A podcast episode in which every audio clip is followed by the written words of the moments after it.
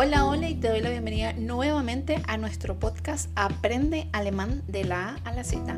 Yo soy Andre y se supone que esto es la puerta número 20 de nuestro calendario de Adviento, de nuestro podcast de Adviento.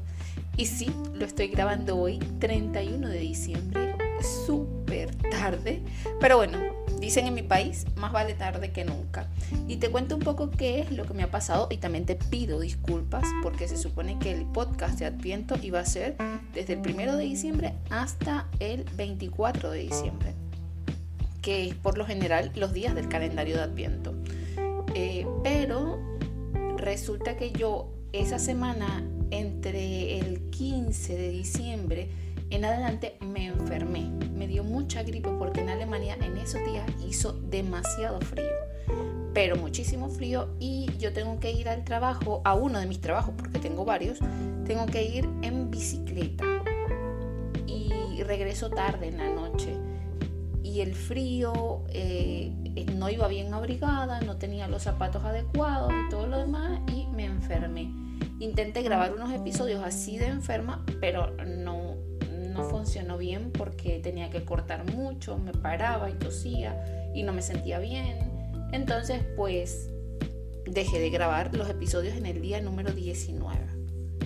Por eso te pido disculpas, pero bueno, vamos a terminar el año con buen pie, así que estoy grabándote los episodios, te voy a grabar los que faltan, que son cuatro episodios y te los voy a poner todos hoy para que los escuches cuando puedas, incluso en el año que viene. Vamos a, tocar un par de temas que teníamos pendientes, pero ahora mismo me gustaría hablar contigo sobre el aprendizaje del alemán. Y ese es el tema que vamos a tener hoy. Aprender alemán. ¿Cómo hacemos para aprender alemán? ¿Cuál es la medida más fácil? Y ahora que se acerca el año nuevo, nosotros seguramente tenemos propósitos, metas y todo lo demás. Entonces, ¿cómo hacemos para aprender alemán? Pues hoy vamos a hablar de eso, así que comencemos.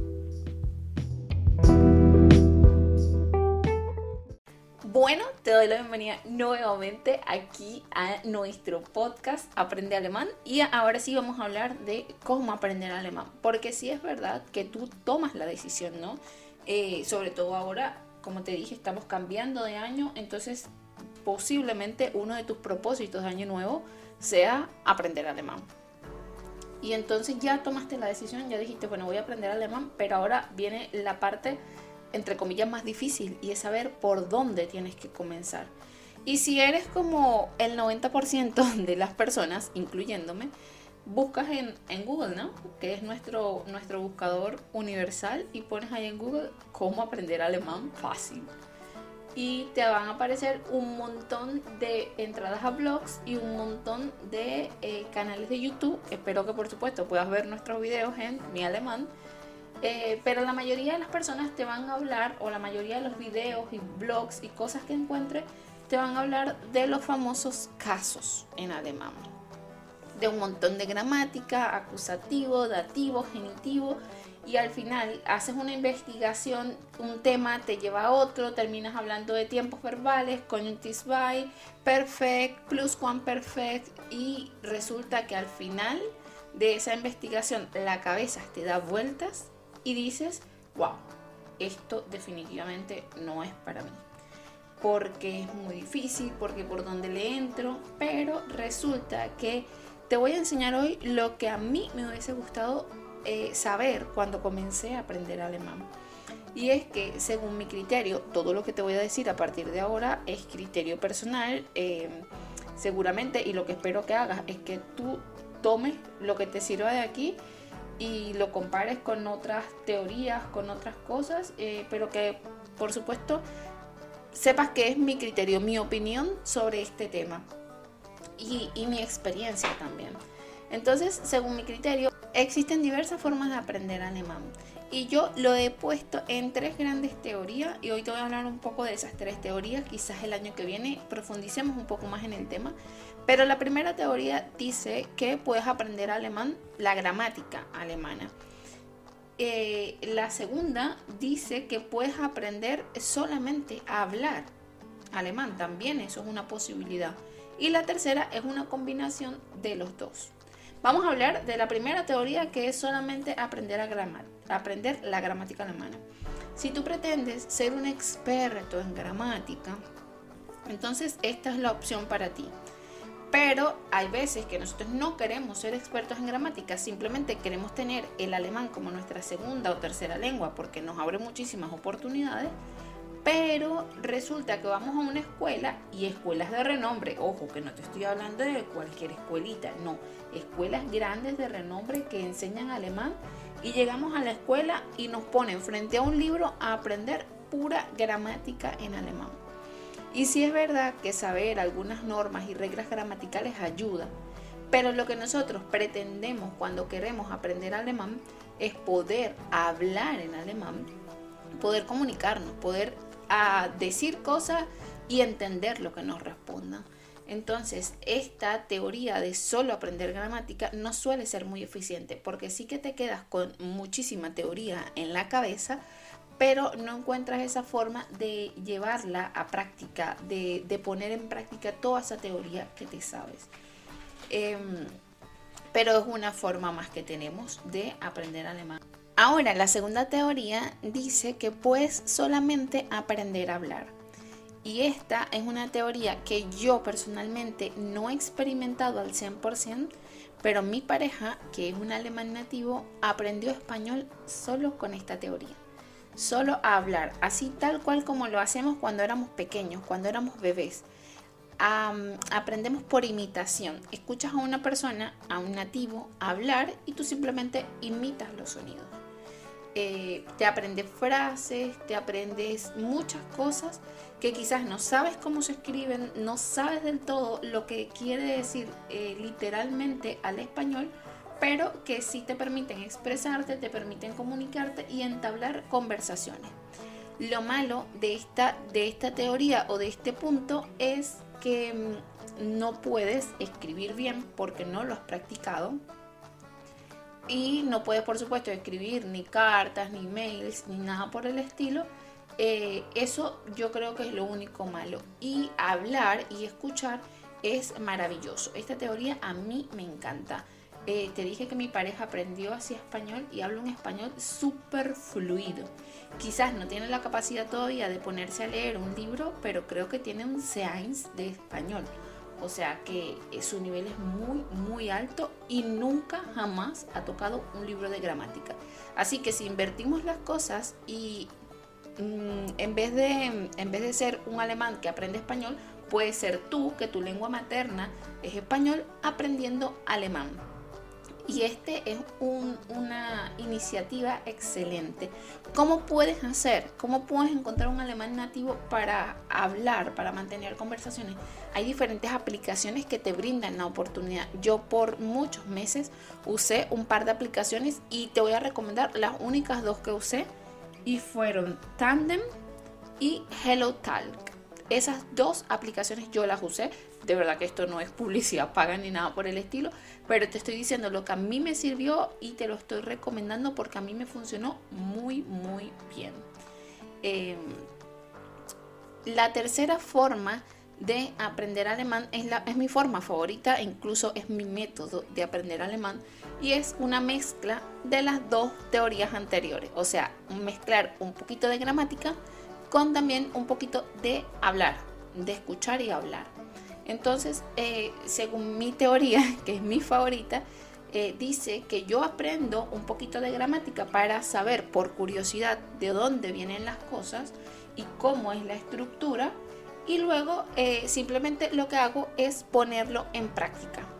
Hay cosas que, primero, hay cosas que, me pasan y sobre todo ahora que em, está, terminando el año y de pronto todo el mundo en la calle te dice cosas como Guten Rücken für así. Y eso, cuando yo intento traducir esa frase eh, literalmente en mi cabeza, es como buen resbalón para ti y no tiene nada de sentido en español. Pero es una frase que, aunque está mm, gramaticalmente correcta, eh, es una frase que simplemente es coloquial. O sea, es como, más o menos para explicártelo, sería como buena caída al próximo año, algo así. Eh, para nosotros en español no tiene nada de sentido, pero en alemán sí tiene muchísimo sentido.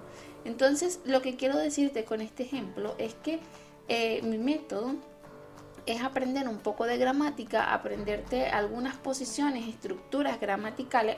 Obviamente no vas a aprender cada una de las cosas porque no es necesario, pero si alguna, alguna estructura de la oración simple, oraciones interrogativas, cómo usar el tiempo perfecto, cómo usar el, el tiempo eh, que son tiempos que nos permiten hablar en futuro también, eh, esa, esa pequeña teoría pero sobre todo ponerlo en práctica. Ahora, el otro día estaba viendo que algunos de ustedes estaban escribiendo en nuestro grupo de Telegram. Si aún no te has unido, te voy a dejar el link aquí abajo para que te puedas unir al grupo. Y ahí en el grupo de Telegram hubo una fuerte conversación sobre los pros y los contras de Duolingo. Y yo personalmente, aunque no me metí en la conversación, porque yo personalmente no estoy a favor y es, aunque sí he usado la aplicación, por eso puedo decir con todas las de la ley que no estoy a favor. Y es porque sí que Duolingo te enseña muchísimas cosas, muchísimas cosas que son útiles, pero en general la construcción de oraciones en Duolingo son oraciones que no te sirven de nada en la vida cotidiana. O sea, de pronto te, te enseñan una frase como, em, el perro tiene una falda roja una cosa así, y tú esa frase no la vas a usar jamás, o la vas a usar una vez en toda tu vida en Alemania.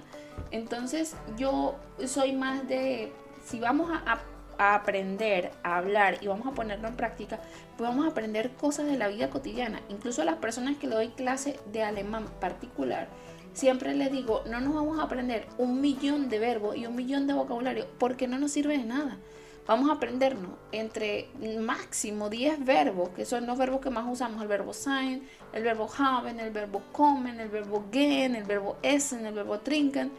Em, no sé, por lo menos a mí me gusta leer y también el verbo lesen es primordial para mí, me gusta comprar cosas y el verbo kaufen también es primordial para mí.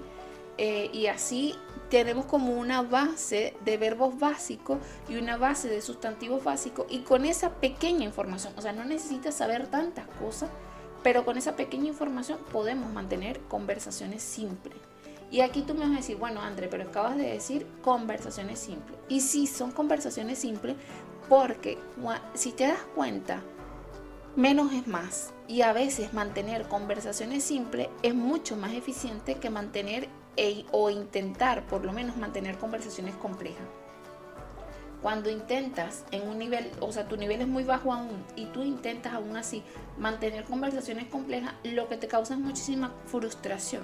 Entonces yo soy pro de mantener al principio conversaciones simples. Y luego, por supuesto, cuando vayas aumentando tu nivel, vas aumentando la dificultad y vas poniendo más difícil cada vez las cosas. Pero mientras, con conversaciones básicas, simples, nos va a funcionar. Y cuando digo simple, no estoy diciendo de solamente hello, guten tag, wie No, estoy hablando de tener conversaciones sobre el clima, sobre el trabajo, sobre la escuela, sobre los niños, pero conversaciones simples, como vimos hace unos episodios atrás, de sujeto, verbo y complemento. Frases simples, oraciones simples. Entonces, estos, según mi criterio, son los tres tipos de aprendizaje que podemos tener. Eh, te lo digo otra vez a modo de conclusión. El número uno es el aprendizaje basado únicamente en gramática. El número dos es el aprendizaje basado únicamente en escuchar y en hablar. Y el número tres, que sería una combinación de ambos. Ahora, me encantaría que me contaras cuál de estos tres tipos de aprendizaje es tu favorito o cuál de los tres es el que pretendes poner en práctica este próximo año. Como siempre digo, el alemán es una cosa de practicar. Practica, practica y practica. Sigue practicando y nos vemos en un ratito más en nuestro próximo episodio. Hasta la próxima. Chao, chao.